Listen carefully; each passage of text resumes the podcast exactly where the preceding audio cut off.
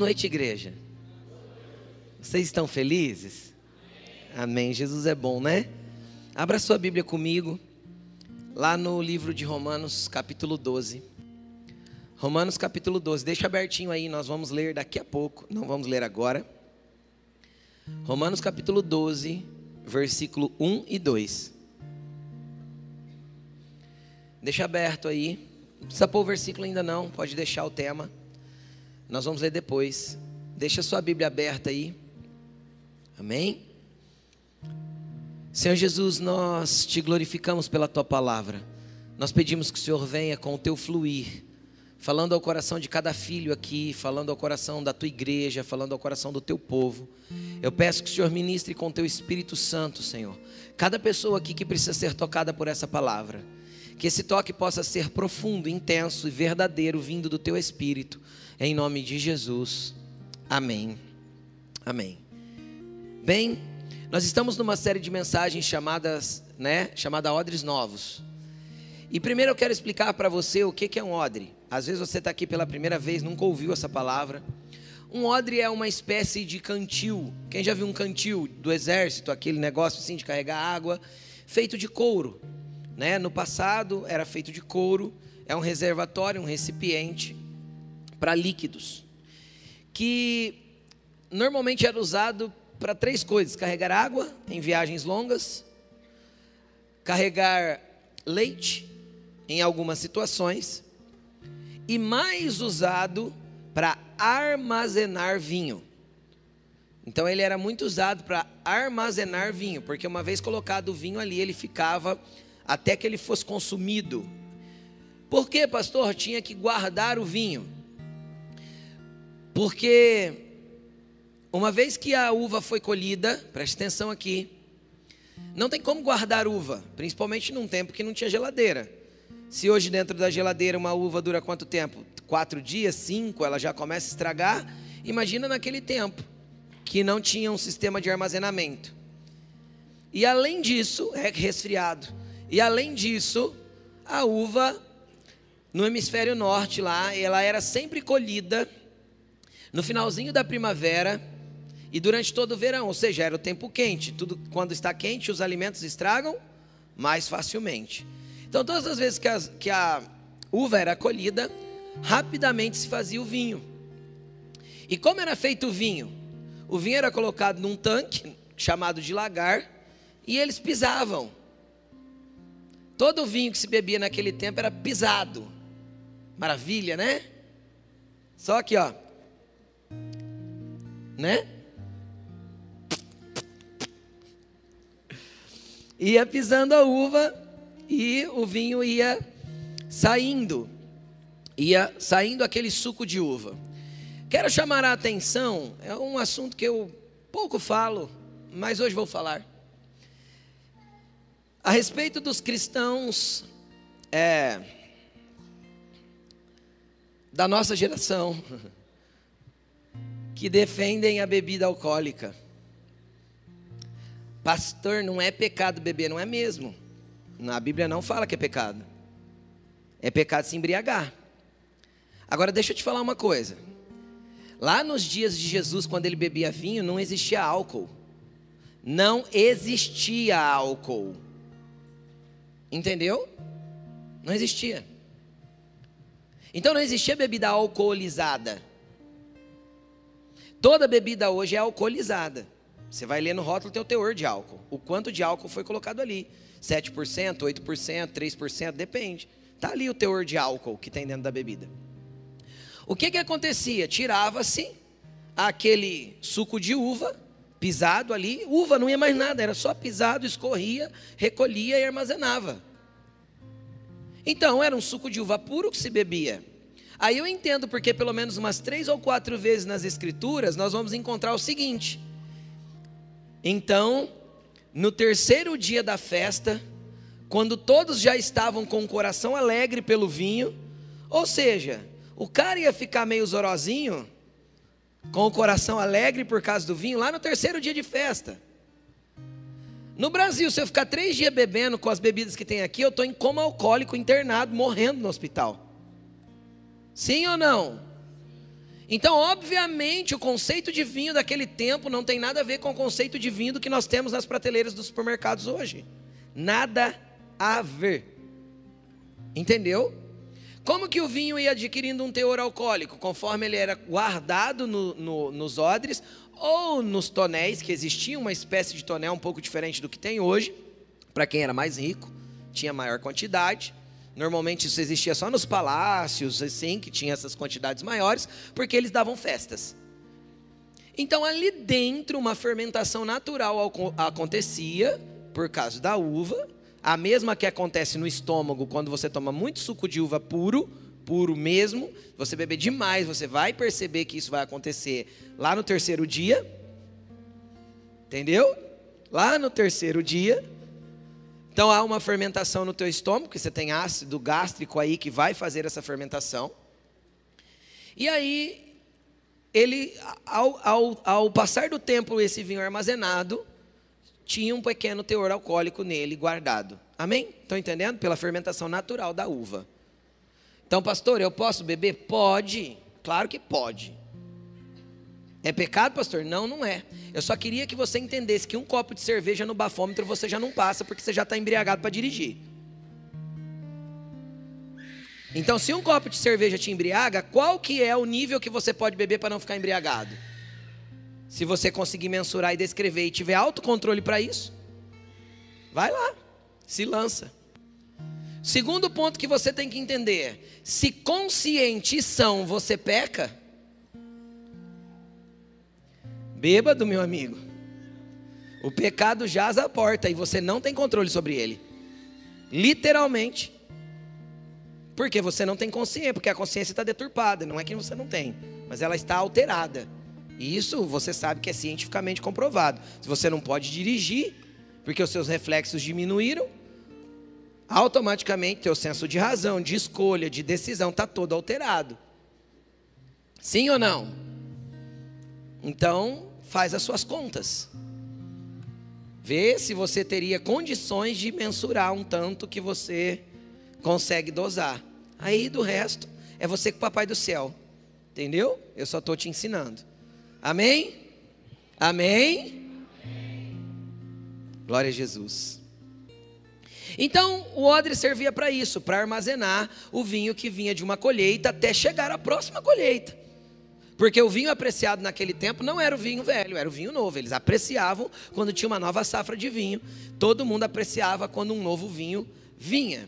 E é interessante que isso tudo que eu estou falando tem a ver com uma palavra de Jesus. Por que odres novos? Porque Jesus disse assim: eu li esse texto na mensagem da semana passada. E se você não assistiu a mensagem da semana passada, você pode ir no YouTube e procurar essa mensagem. Ela chama A Procura de Odres Novos. Vai lá e assiste que vai edificar a sua vida, eu tenho certeza. Mas Jesus, certa vez, explicando algo para as pessoas que estavam ao seu redor, ele disse: Olha, ninguém pode colocar vinho novo em um odre velho porque senão vai se perder tanto o odre quanto o vinho. Por quê? Porque durante o processo de guardar ele durante aquele ano, o vinho fermentava e era necessário que o odre se expandisse. Ele deveria ser elástico para se expandir junto com o vinho, conforme ele ia fermentando lá dentro. Então Jesus falou: não pode, você não pode usar um odre velho para derramar um vinho novo. E do que Jesus estava falando a nível espiritual? Ele estava falando a respeito de algo novo da parte de Deus, que estava sendo derramado sobre a humanidade através dele, Jesus, e que algumas pessoas muito enrijecidas não estavam prontas para receber. Então ele falou: olha, vocês precisam ter dentro de vocês um novo modo de pensar, um novo modo de agir, para que vocês consigam armazenar esse vinho novo. Amém? E é interessante porque tinha um período para se colher as uvas e se fazer vinho novo. O que eu comentei também a semana passada. A uva se colhia bem no finalzinho da primavera, como eu já disse, e assim que se colhia, existia uma festa chamada Festa das Primícias, onde todo mundo tinha que oferecer o começo da sua, a primeira, a primeira colheita da sua safra de trigo e o primeiro vinho que ele produzia ao Senhor. O Senhor recebia isso como oferta. E 50 dias antes, 50 dias antes dessa festa, existia a festa da Páscoa. Quem já ouviu falar da festa da Páscoa? Amém? Estão comigo? Existia a festa da Páscoa. A festa da Páscoa era, ela era celebrada com pão e com vinho. Quem lembra? O que, que Jesus ofereceu para os discípulos na Páscoa? Pão e vinho. Aquele pão e aquele vinho, como eu expliquei a semana passada, ele era da safra antiga. Ele era do ano anterior, porque o vinho novo e o trigo novo para farinha nova vinha 50 dias mais tarde, na festa das primícias. Amém? Então, nós entendemos a semana passada que é necessário que nós comamos e bebamos de um, de um pão, comamos de um pão e bebamos de um vinho, que ele vai se envelhecendo até o momento que aquilo se encerra. Então, quando eu olho para a ceia e para a Páscoa, eu vejo um fechamento de ciclo. Como assim, pastor, fechamento de ciclo? A Páscoa, ela foi inventada por Deus, lá na saída do povo do Egito. E o significado dela em hebraico, lá para o povo hebreu, é passagem. A palavra Páscoa significa passagem. Justamente porque eles celebravam a última noite deles no Egito. E no outro dia eles passariam da escravidão para a liberdade. Eles passariam de uma terra onde eles eram escravos para um lugar de serem livres. Então, a ceia, ela marca o fechamento de um ciclo e a passagem para uma nova vida. Quando você pediu para Jesus entrar no seu coração, e quando você abriu seu coração para Jesus, Apocalipse 3:20 diz: Eis que estou à porta e bato. Aquele que ouvir a minha voz e abrir a porta, eu entro. Para quê? Para cear com ele e ele cear comigo. Ou seja, eu vou dividir do meu pão, Jesus está falando, e do meu vinho, para fechar um ciclo com essa pessoa da sua velha vida, da sua velha maneira de viver, do seu antigo modo de andar, ou do seu antigo modo de se mover e operar as coisas para mim, para colocá-las então em um novo ciclo, em um novo momento, em algo novo. Às vezes você nunca viveu essa experiência. Às vezes você nunca abriu seu coração para Jesus, clamando a Ele para que Ele mudasse a sua história de uma vez por todas. Às vezes você frequenta a igreja há algum tempo, mas você nunca percebeu que a sua vida está sendo transformada e que coisas estão acontecendo dentro de você. Porque deixa eu te explicar uma coisa: igreja não é lugar apenas para frequentar, mas é um lugar para eu entender que Jesus tem algo para fazer em mim e deixar Ele fazer. Então Jesus quer muito te servir um pão, te servir um vinho, para te transicionar para um novo tempo. Quantas e quantas vezes lá no dia 31 de dezembro você orou e pediu para Deus assim: Deus, eu queria viver um ano diferente o ano que vem. Quem já orou isso? Você não precisa esperar o dia 31 de dezembro. Tem alguém batendo a porta esperando você abrir para preparar uma mesa na presença dos seus inimigos, te colocar sentado, te servir pão e vinho e falar para você assim, ó, pode beber, pode comer, porque eu te eu fecho um ciclo hoje na sua vida para que você entre em algo novo a partir de agora. Tem, tem um Deus esperando para te servir algo, para marcar a sua vida de hoje para sempre, para você nunca mais ser o mesmo, para você nunca mais andar igual, para você nunca mais ter a mesma, as mesmas velhas atitudes, e as mesmas velhas movimentações, e o mesmo velho linguajar. Cara, quantas pessoas eu já ouvi dizer assim, ó, eu sou assim mesmo, esse é o meu jeitão. Cara, já deu. Deus não te quer com o teu jeitão, Deus te quer do jeitinho dele. Entendeu? Deus não te quer da tua forma. Ah, pastor, pau que nasce torto, morre torto. Morre nada, Jesus é carpinteiro. Ele mete o formão em você e te deixa planinho na presença dele. Sem contar que você não é pau, você é barro. E barro ele molda do jeito que você do jeito que ele quiser. Só que você tem que permitir. Quer entender isso? Vamos para o texto. Romanos 12, versículo 1. Diz assim: Portanto, irmãos, rogo-lhes rogo pelas misericórdias de Deus. Olha o que Paulo está falando. Sabe quando você chega numa pessoa e vê ela fazendo macaca e você fala assim: pelo amor de Deus, não faz mais isso. Quem já falou isso para algum amigo, para algum chegado, para o marido, né? Para a esposa? Tenho certeza que todo marido já escutou isso da esposa. Pelo amor de Deus. Paulo Paulo está olhando para esses irmãos de, de, que moravam em Roma e está dizendo assim: Eu rogo. Rogar é um pedido cheio de ênfase, cheio de clamor, sim ou não? Eu rogo pelo amor de Deus. Ofereçam-se em sacrifício vivo. Deixa eu te explicar uma coisa. Sabe o que, que Jesus está esperando para transformar a sua vida? Você se oferecer. Sem um oferecimento para ele, ele não é intruso, ele está à porta e bate. Só quem abre que ele entra. Deus não vai entrar na sua vida metendo o pé na porta. Quem faz isso é o capeta. O Satanás entra, derruba tudo, quebra tuas coisas, te faz ficar mal. Deus não é assim. Deus está à porta e bate. O pedido de Paulo é presta atenção. Deus te quer, ofereça-se. Chega em Deus como um voluntário. Quem lembra de Isaías capítulo 6? Quando ele viu a glória do Senhor, o que, que ele falou? Deus falou assim: A quem enviarei? Quem há de ir por nós? O bonitão levanta a mão e fala o quê? Estou aqui, conta comigo. Isaías se voluntariou para que Deus fizesse na vida dele o desejo de Deus, entendeu? O que Deus quisesse, ele fizesse. Então o problema é que muitas vezes a gente não está disponível e voluntário para Deus, a gente não está eh, oferecido para Deus. E é interessante que a gente não gosta muito de pessoas oferecidas, né? Sabe aquela pessoa oferecida que se oferece para sair com você no rolê e você não queria que ela fosse? Se oferece para ir na sua casa e você nem tinha convidado? É ruim pessoa oferecida, né? A gente não gosta, Deus ama. Deus ama as pessoas oferecidas. Deus ama as pessoas que batem lá na hora que Deus. É, o meu entendimento de Isaías 6, e é só o meu entendimento, é que Isaías estava contemplando uma conversa da Trindade. Deus Pai, Filho e Espírito Santo estavam conversando. A quem enviarei? Quem há de ir por nós? Quem pode redimir a humanidade lá embaixo?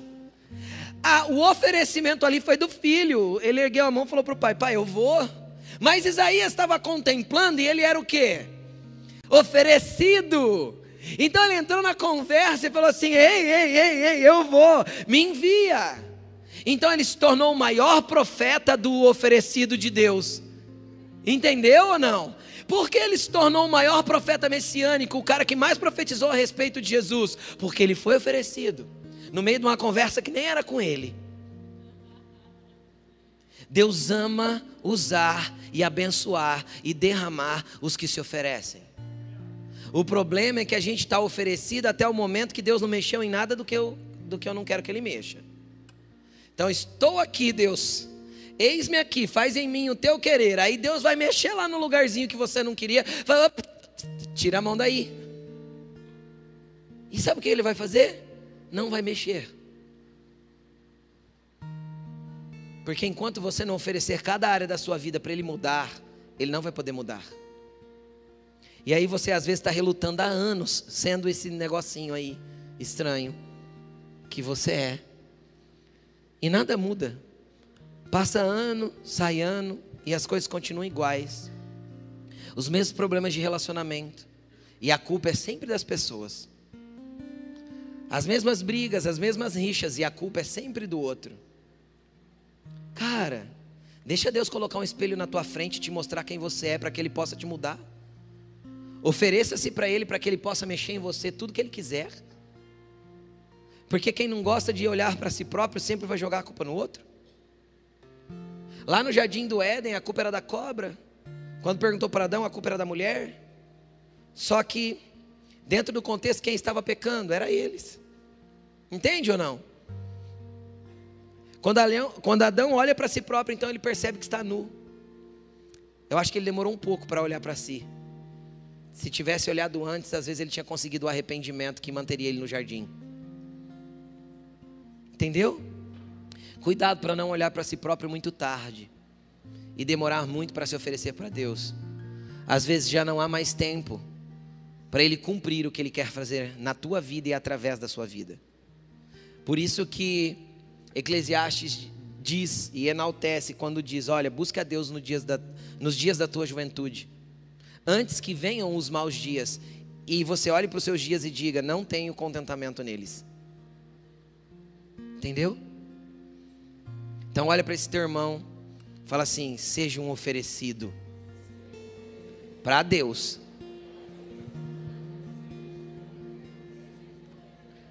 Amém? E aí ele continua dizendo: o que, que isso tem a ver com odre, pastor? Eu vou chegar lá, calma.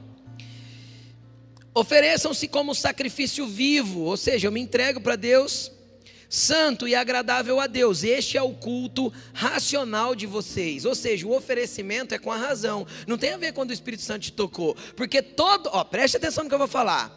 Todo mundo, todo mundo é muita gente, quase todo mundo que se oferece na hora que está tendo uma experiência espiritual, que está ali embarcado pela emoção, normalmente não mantém a palavra de estar oferecido. Porque não é com a razão, é com a emoção do momento. Então, aquele momento que o Espírito Santo te tocou, que você está chorando, que está tudo, uh! aí você fala, Deus, faz o que o Senhor quiser. Aí você volta atrás. Porque você volta atrás e retrocede para aquela velha vida? Porque você fez baseado na emoção e não na razão. O apóstolo Paulo está dizendo: ó, isso é o culto que vocês prestam a Deus de forma racional. O oferecimento tem que ser consciente. Sei que estou me entregando como sacrifício vivo e sei que existe algo que Deus vai fazer em mim. E para isso eu vou ter que me auto-renunciar em algumas coisas para que Deus faça a exatidão do que Ele quer. Amém? Vocês ainda estão felizes? Glória a Deus. E aí? Aí ele continua dizendo: Não se amoldem, versículo 2, ao padrão deste mundo. Então eu começo agora a apontar para a questão dos odres. O odre era um objeto que era feito, era construído, era manufaturado. Então ele tinha a forma que o artesão quis, queria dar a ele. Então ele está dizendo: não se amoldem ao padrão do mundo, porque o mundo fala que a gente deve se dedicar, se entregar e se oferecer para algumas coisas que às vezes não é o padrão de Deus. Quem entende o que eu estou dizendo? Seu padrão de molde precisa ser as Escrituras. Não é porque todo mundo está fazendo alguma coisa que essa coisa é certa. Se as Escrituras dizem que não é certa, ela não é certa. Então eu não vou me amoldar ao mundo nos padrões de comportamento, no, nos padrões de linguajar, nos padrões de ideologia. Eu não vou me amoldar a tudo que o mundo oferece em padrões que não estão claros e alinhados com a palavra de Deus. Por que, pastor, eu não devo fazer isso? Porque senão eu não vou conseguir viver o que o restante do versículo diz. E ele continua dizendo: Mas transformem-se. Então, então, deixa eu te explicar uma coisa, antes da gente chegar na, na, na bênção do que ele está ensinando aqui. Vem comigo. Eu não devo me, me amoldar ao mundo, ao padrão do mundo. Só que eu cresci neste mundo. Sim ou não? Você foi colocado quando criança numa cultura, e essa cultura indiscutivelmente te formou em algumas coisas. Então existem padrões em nós que ainda não estão de acordo com a vontade de Deus. Você concorda comigo? Quem tem alguma área aí que está longe de se parecer com Jesus, levanta a mão assim, ó. Que tem coisas que precisam mudar. Todo mundo tem. Porque nós temos uma cultura deturpada lá fora. E cada dia mais deturpada. Cada dia mais ruim.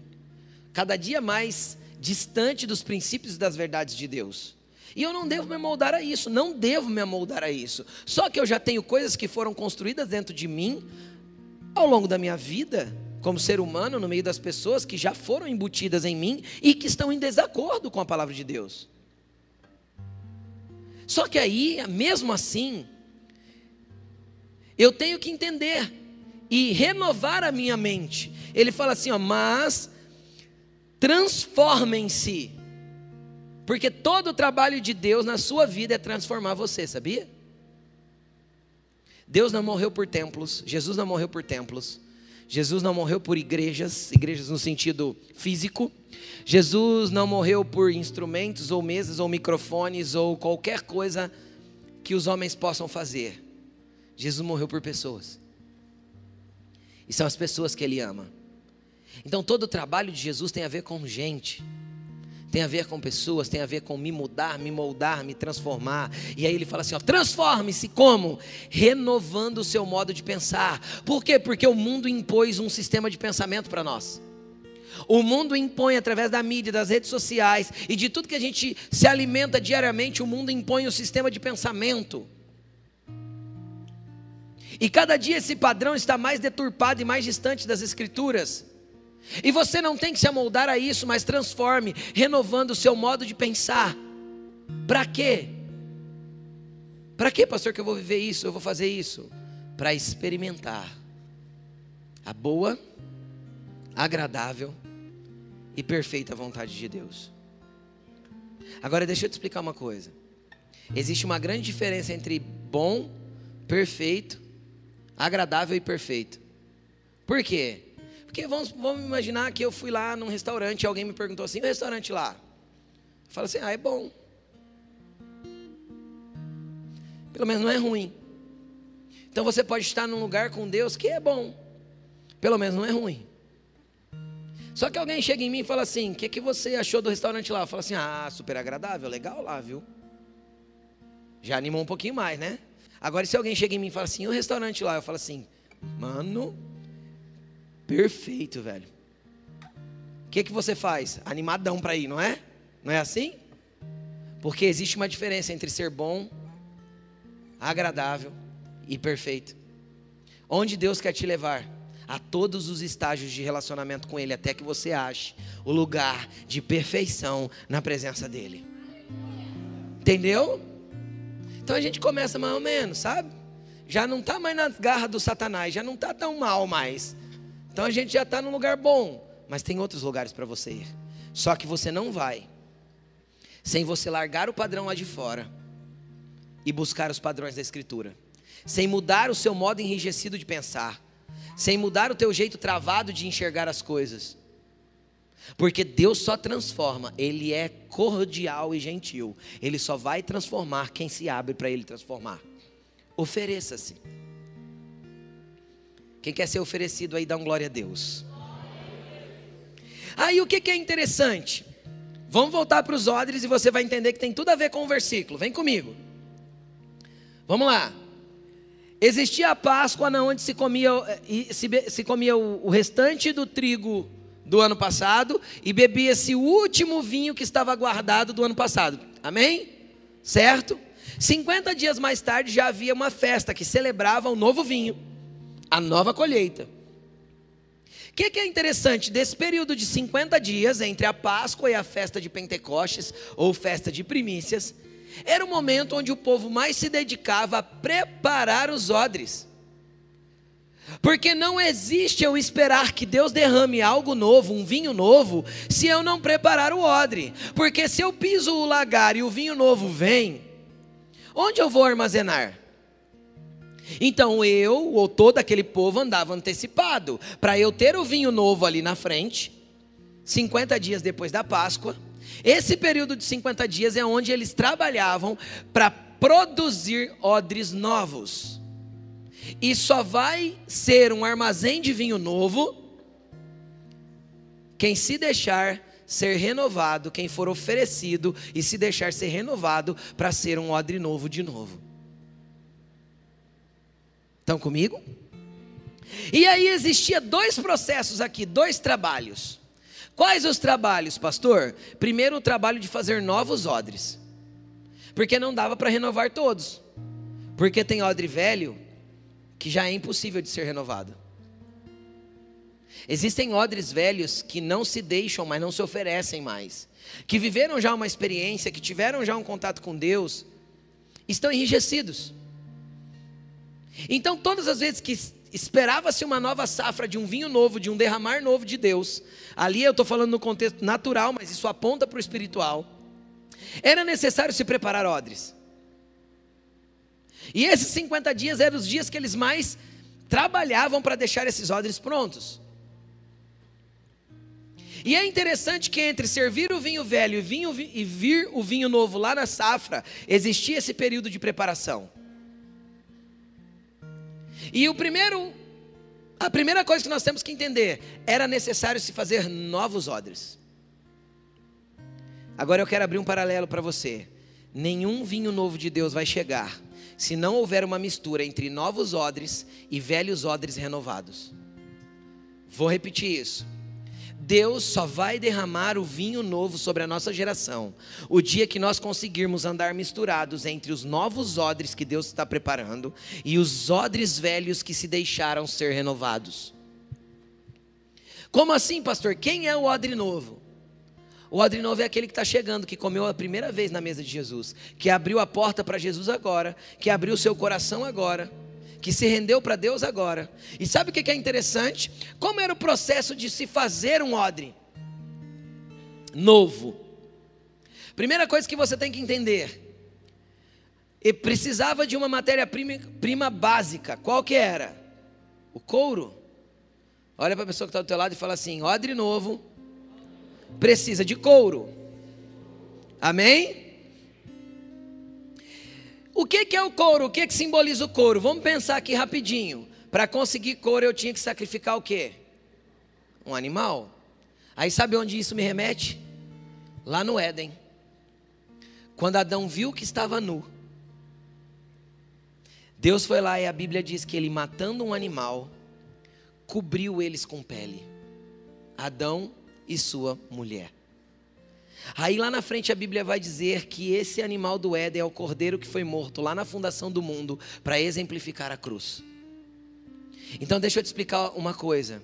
Para pessoas que vêm do mundo com pecados, com sujeira, que estão nus, despidos, sujos pelo pecado, Jesus morreu na cruz para entregar algo que cobre uma multidão de pecados.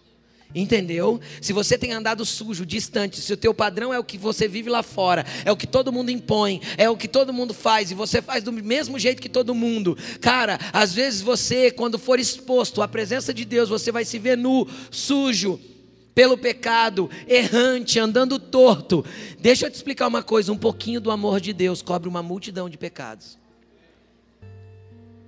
Não existe pecado que ele não possa perdoar, não existe erro que ele não possa cobrir, não existe dor que ele não possa tirar, não existe mágoa que ele não possa curar, não existe doença que ele não possa curar, não existe nada que ele não possa fazer na sua vida. Você só precisa abrir o seu coração e dizer: Senhor, eu aceito o seu sacrifício na cruz, me cobre com a tua presença, que a, a, a, aquilo que o Senhor ofereceu como sacrifício possa ser a matéria-prima para a confecção de um novo odre.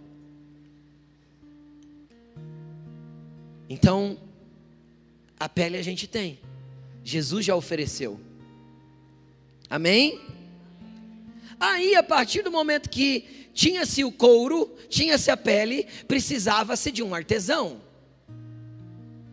Não era qualquer um que sabia costurar o odre, para que ele não tivesse vazamentos. Precisava-se de um artesão. E deixa eu te explicar uma coisa: ninguém vai se tornar um odre novo sem depender de pessoas. Se você está começando a tua caminhada na fé agora, você precisa de pessoas para ajudar, costurar áreas e forjar você dentro daquilo que Deus quer que você se torne, como um odre na presença dEle.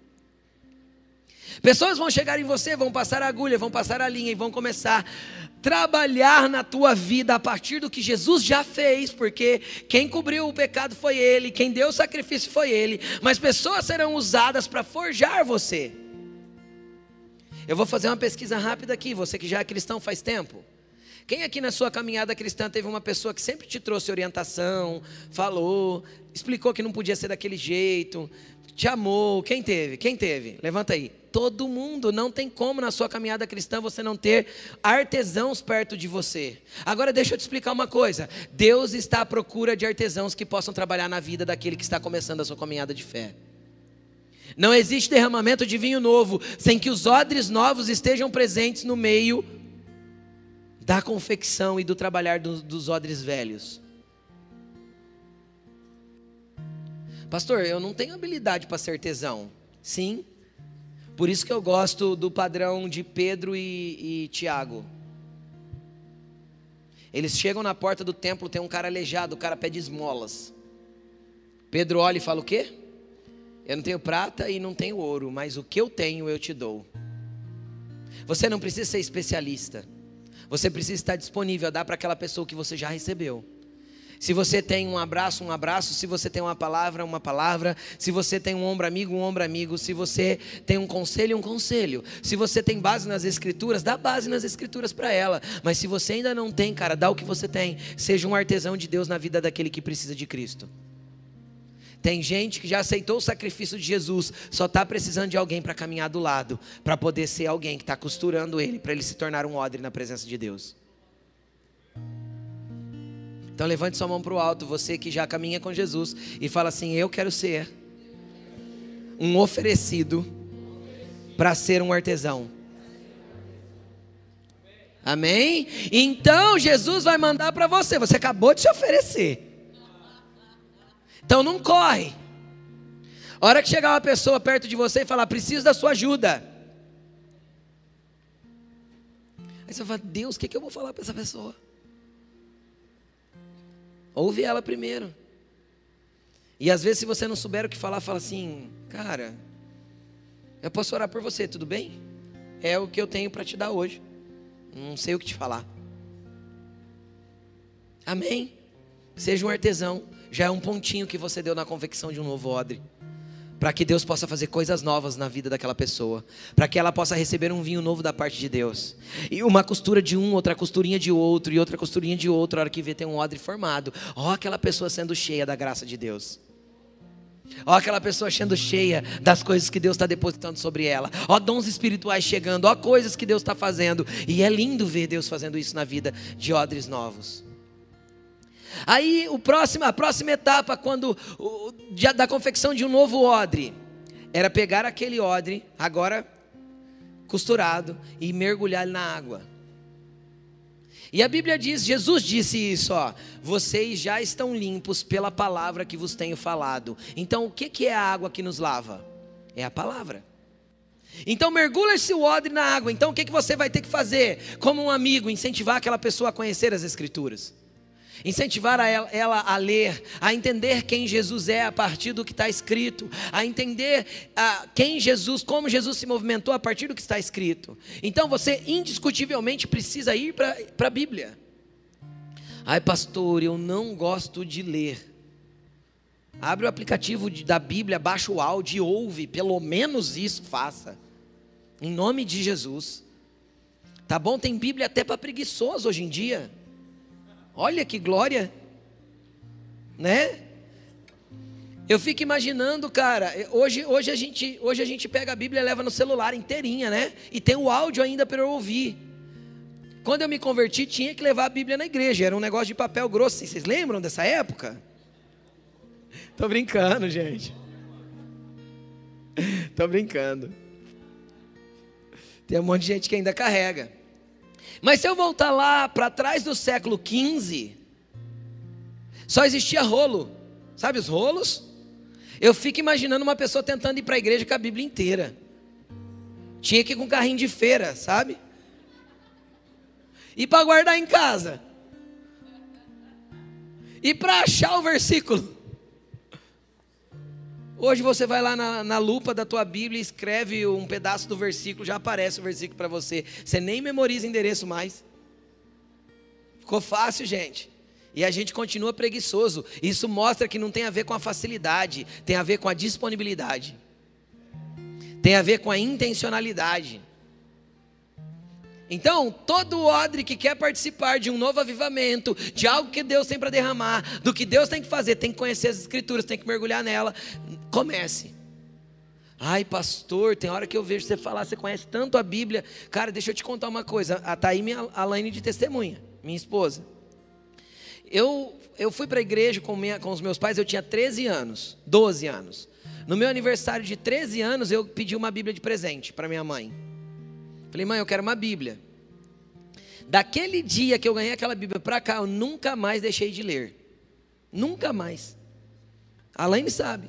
Até os momentos que eu estava mais frio na minha fé, porque eu já passei por esses momentos também, eu nunca larguei as Escrituras. Porque quem sabe a água da palavra me lava, né? Me reacende, me reaquece, me traz de volta. Então eu nunca deixei. E aí você vai adquirindo conhecimento, porque você vai lendo, lendo, lendo, lendo, você vai aprendendo, o Espírito Santo vai te revelando coisas. É só fazendo. Não é curso de teologia que ensina a Bíblia. Tá bom? Não é. Eu tenho curso de teologia. Sou teólogo. Se você perguntar para mim o que eu aprendi no curso de teologia, 99% eu descarto. É, 99 é muito, 90. 10% é aproveitável. Porque conhecimento das escrituras se tem lendo ela e se relacionando com o Espírito Santo. Aí o último processo, tirava da água. E fazia o quê? Alain pregou no primeiro dia, colocava na fumaça. Para que que colocava na fumaça? Porque a fumaça matava as bactérias que a água não matava. Então colocava lá em cima do fogo, na onde tem, tinha fumaça subindo, e aquilo ia matando as bactérias daquele couro para ele estar tá pronto, finalizado. Pastor, o que, que é a fumaça? A fumaça, querido, é os ambientes que o, que o odre novo precisa. Então o que, que você faz com o odre novo? Se ele não está lendo a Bíblia, não está mergulhando na água, enfia ele na fumaça. Pastor, o que é a fumaça? Leva ele para o gari, põe no meio dos crentes. Tem um crente queimando aqui, outro queimando ali, tem fumaça subindo, querido. Tem nuvem de glória, tem presença. Enfia ele no meio dos crentes. Entendeu? Traz para o culto, leva para o rolê, enfia, enfia ele na fumaça. De repente tem uma rodinha, sai um violãozinho, o povo começa a adorar, a fumaça começa a subir. Quem sabe a fumaça vai queimando as bactérias e vai matando aquilo que é ruim dentro dele. Então a presença de Deus vai deixando o odre pronto para viver o derramar do que Deus tem para fazer sobre a vida dele. Então você é um artesão de odre novo, ajude quem está precisando. Enfia ele no meio da fumaça, põe ele perto do fogo. Mas pastor, eu estou tão frio, estou sem fogo. Vai você e ele, quem sabe se aquece. Entendeu? Vai você e ele para perto de quem está queimando. Sabe o que é interessante? A Bíblia diz que lá no Velho Testamento, o, o sumo sacerdote, quando tinha que entrar no lugar santíssimo, que era o que simbolizava a presença de Deus, a Bíblia diz que ele pegava um incensário. Preste atenção nisso. Ele fiava a mão pela cortina, que ele não podia entrar lá dentro sem o lugar estar preparado. E ele chacoalhava o incensário lá dentro, até que o lugar santo se enchesse de fumaça. Aí ele podia entrar como sumo sacerdote no ambiente cheio da nuvem que era a presença de Deus. Então, quando você vem para um ambiente como esse, como nós cantamos aqui no momento do louvor, e você sente que a presença de Deus inunda o lugar, cara, tem fumaça e tem bactéria do pecado sendo queimada aí dentro de você. Entendeu? Tem coisa que está sendo arrancada, tem cadeia que está sendo quebrada, tem coisa que está sendo mexida aí dentro. É a nuvem da fumaça da glória de Deus, de um monte de, de, de, de faísquinha junto que vira uma fogueirona e o poder de Deus inunda a, a, a, glória e a vida da pessoa. E ela não entende nada a princípio. Quem aí, quando se converteu, foi para o meio dos crentes, não entendeu bulufa nenhuma do que estava acontecendo? Fala aí, seja sincero. Você olhou para um lado, olhou para o outro, mas você só viu que tinha uma fumaça diferente ali e você ficou brisado na fumaça. Foi ou não foi? Você falou assim: Eu não vou largar esse negócio, não. É? Vou ficar por aqui. E aí, Deus começa a fazer na sua vida.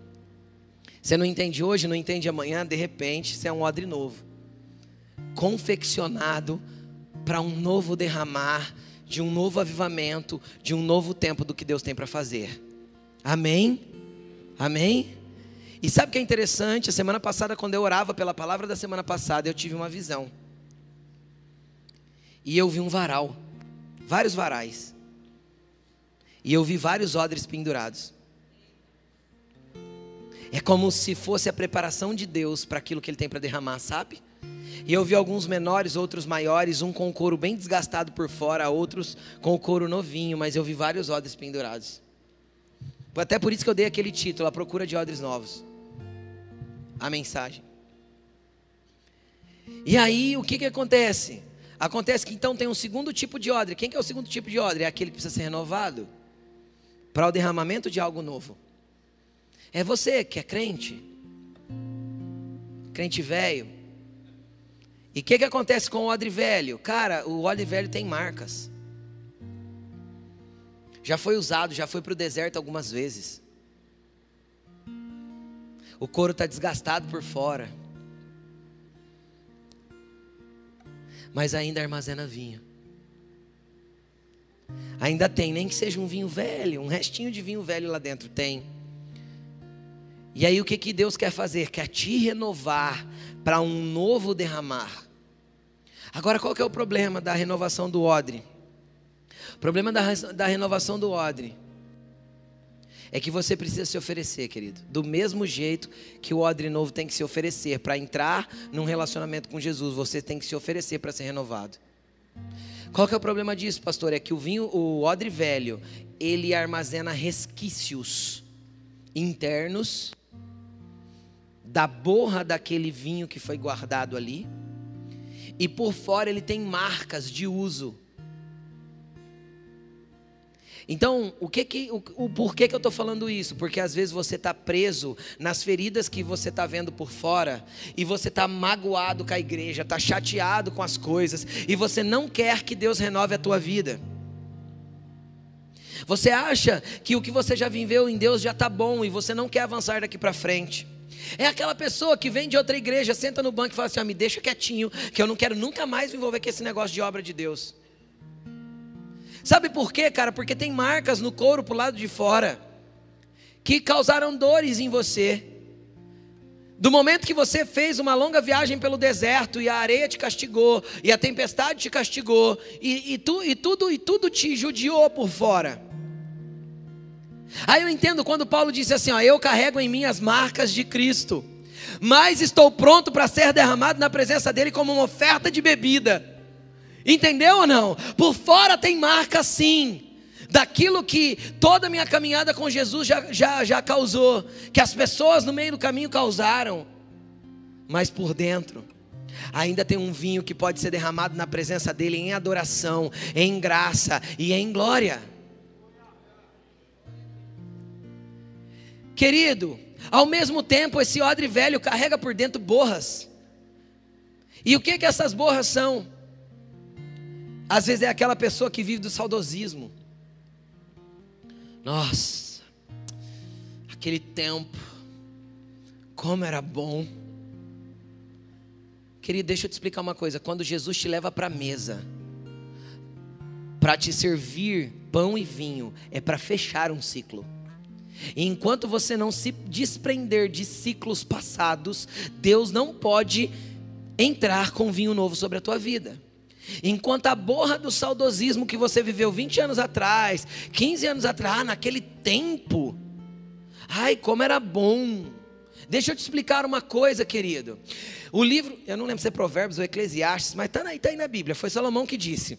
Diz assim: ó, não diga dos dias passados, nem que eles foram bons, nem que eles foram ruins.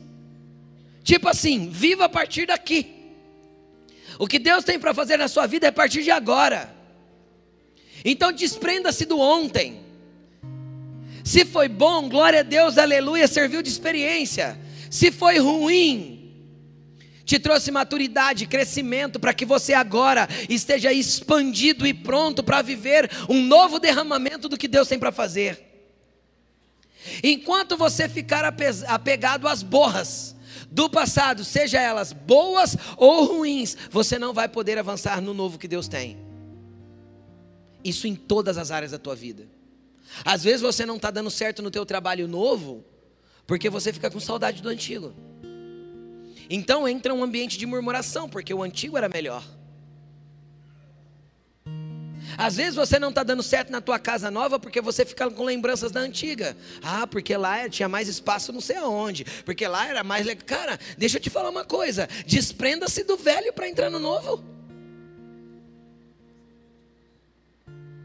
Eu e a Laine já tivemos experiências. Se eu não me engano, foi quando a gente comprou uma casa nossa. A gente entrou na casa e percebeu que tinha algo errado. Carro, né? Foi o carro, né? Tinha algo errado com o carro. O carro quebrava, o carro era novo, quebrava, não dava certo. A gente sentia que tinha algo estranho.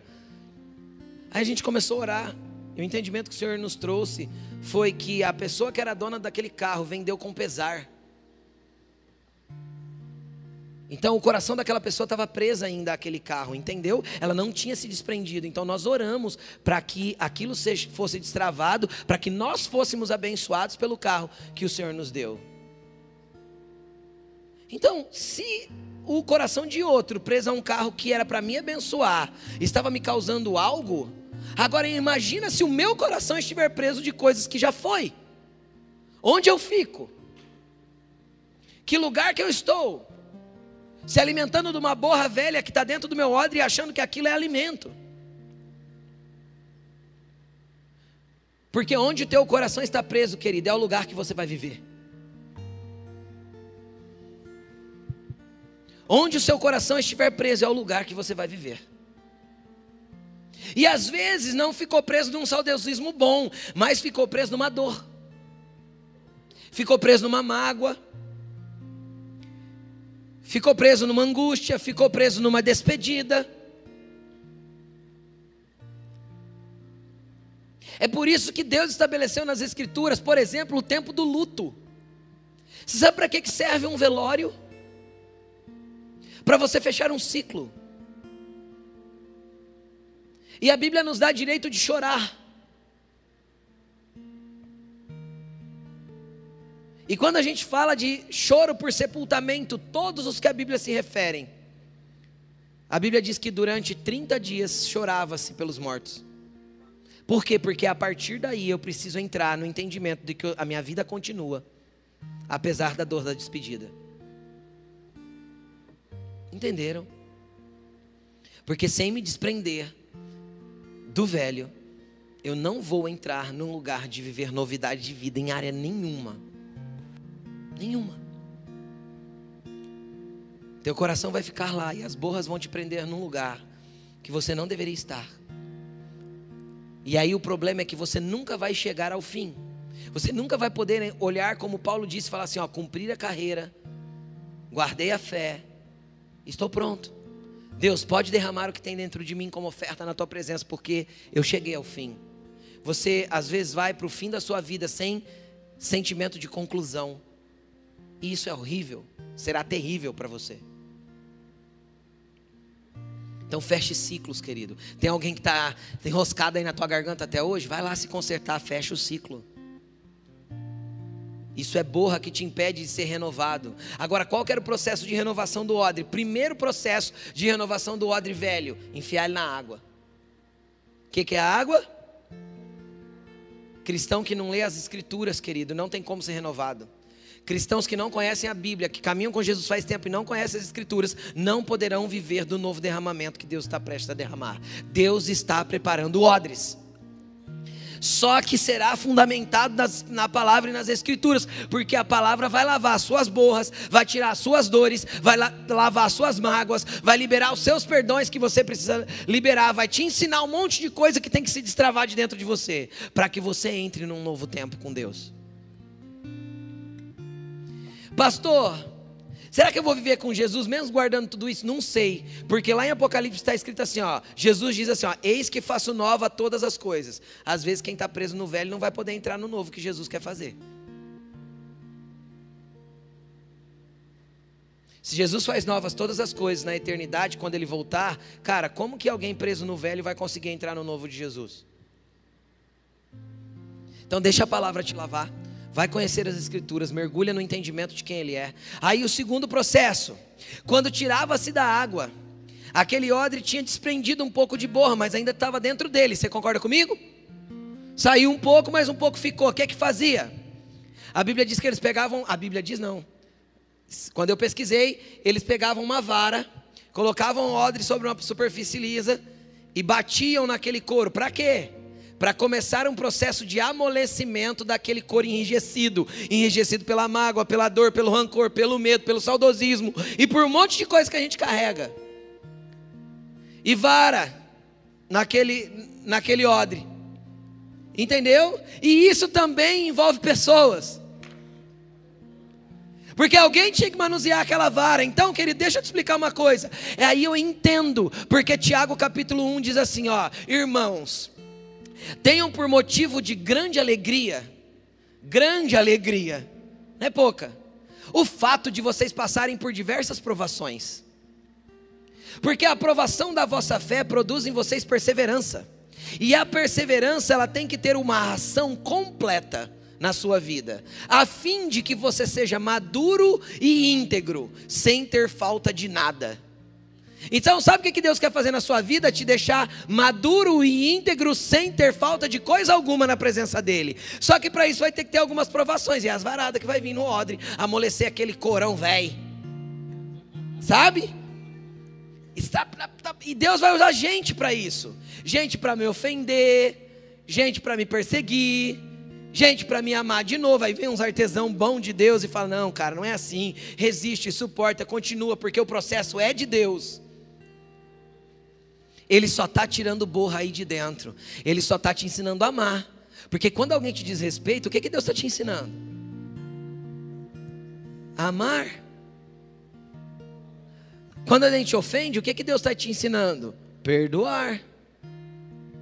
É só a gente mudar a perspectiva. Aí eu entendo quando Tiago diz, irmãos, tenham um motivo de grande alegria. Porque vocês estão desenvolvendo perseverança, e a perseverança vai trabalhar na vida de vocês.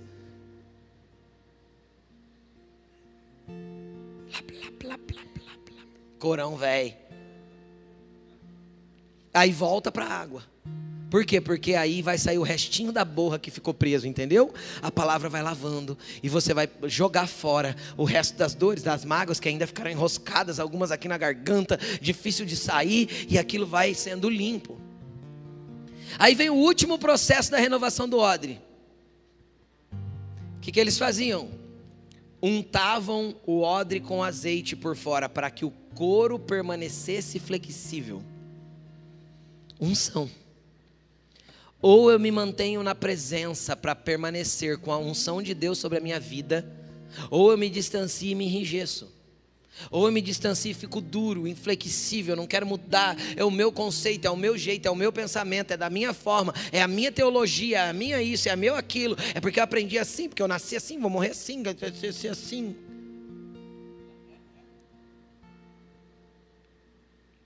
Cara, você não nasceu assim. A vida te fez assim. Entendeu? As experiências, as dores, as traumas, os amores fizeram isso com você. Te enrijeceram Sabe o que, é que Deus quer fazer?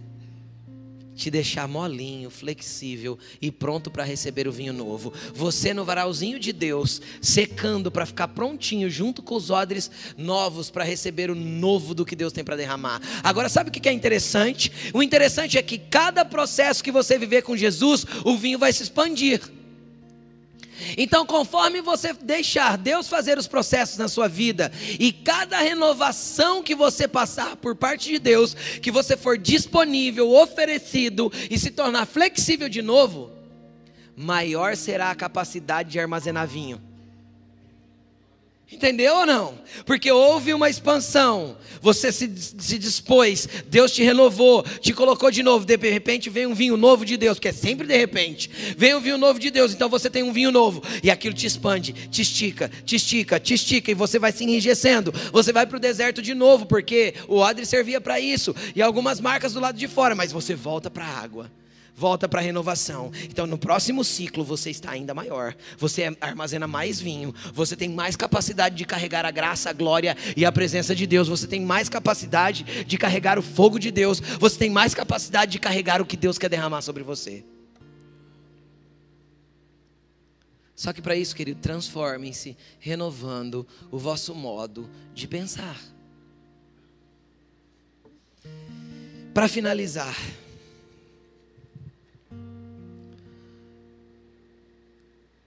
Deus, preste atenção no que eu vou te falar.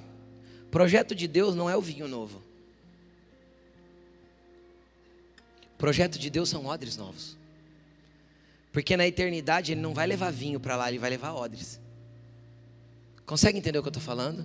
Então, tudo que Deus tem para fazer na tua, na tua vida, que Ele tem a ver com você e com o que Ele quer transformar, não tem a ver com o vinho novo. Ah, é lindo o vinho novo, o vinho novo é para a terra. Porque todo o projeto de Deus é trabalhar nos odres. Não tem a ver com vinho. Tem a ver com a capacidade do odre. Tem a ver com quanto você está disponível para receber o que Deus tem. Então todo o trabalho de Deus com o vinho novo é o que acontece antes. É te preparar e te deixar pronto para receber. Pastor, o que, que vai ser esse vinho novo de Deus? Não sei. Porque de repente ele começa a fazer coisas que a gente não entende. Porque de repente vem do céu um som como de um vento impetuoso e tudo muda. Porque de repente ele começa a derramar coisas em você que você nunca imaginou viver. Porque de repente ele começa a te colocar em lugares que você nunca imaginou estar. Porque de repente ele começa a mover coisas dentro da sua casa que você nunca imaginou que ele pudesse mover.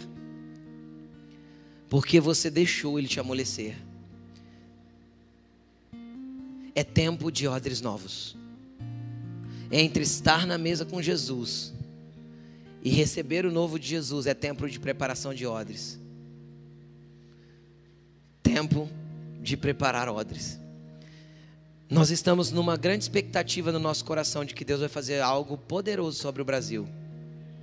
Quem tem essa expectativa no coração? E faz bastante tempo que a gente fala sobre isso. Ah, o Brasil é celeiro de avivamento. Quem já ouviu isso? Ah, porque Deus vai derramar um grande avivamento sobre o Brasil. Querida, avivamento não é quantidade de odres. Avivamento é odres prontos. Entendeu? Avivamento não é quantidade de odres, é odres prontos. Porque tem muito odre que está que tá enrijecido. E a Bíblia diz que se coloca o vinho novo, perde-se o odre e o vinho. Quem conhece uns crentes quebrados aí? Que fala que é cristão, mas está tão machucado, tão ferido, tão arrebentado, não quer saber de igreja mais. Cara, às vezes ele foi tentar participar de algo, de um vinho novo, que ele não se deixou amolecer para viver aquilo que Deus tinha para fazer. Então Deus está à procura de odres prontos para receber o que Ele tem para fazer. O tempo que nós estamos vivendo é um tempo de preparação de odres. Agora cabe a você ser um oferecido. Coloque-se de pé. Comece a falar com Jesus. Pastor, o que, que eu vou orar agora? Você vai orar que você quer se oferecer para Ele. Às vezes o teu processo hoje, cara, é só se tornar um odre. Às vezes você está precisando do couro que cobre a tua multidão de pecado. Você está precisando do sacrifício que apaga as suas dívidas, que muda a sua história. Às vezes você está entendendo hoje que você pode sentar à mesa com Jesus para Ele te oferecer uma nova vida. Então, se você está nesse momento da tua vida, você vai dizer: Jesus, eu quero viver algo diferente. Jesus, eu quero viver algo novo. Eu quero viver algo que o Senhor tem para mim. Eu quero viver algo que o Senhor tem para fazer em mim. Mas às vezes você já é crente faz tempo e você está precisando de uma renovação. Então comece a dizer para Ele: Jesus, eu estou disponível. Senhor, eu estou me oferecendo para viver tua boa, agradável e perfeita vontade. Eu queria que enquanto eu não vou chamar você para frente, porque desses processos que eu apresentei hoje, todo mundo precisa. Alguns em uma área, outros em outras áreas. Um precisa jogar fora borras, outro precisa jogar fora o saudosismo ou a dor que ficou lá atrás. Outros precisam se tornar um odre novo hoje. Mas todos nós precisamos de alguma coisa. Então eu não vou chamar você para frente, eu quero que você ore no seu lugar, mas você ore com convicção de entrega, de rendição e de pedir para que Deus realmente faça na sua vida. Como, como Paulo falou, irmãos, eu rogo, apresentem-se a Ele, entreguem-se a Ele, rendam-se a Ele, para que Ele possa fazer na sua vida. Então comece a orar, cara, como você nunca orou.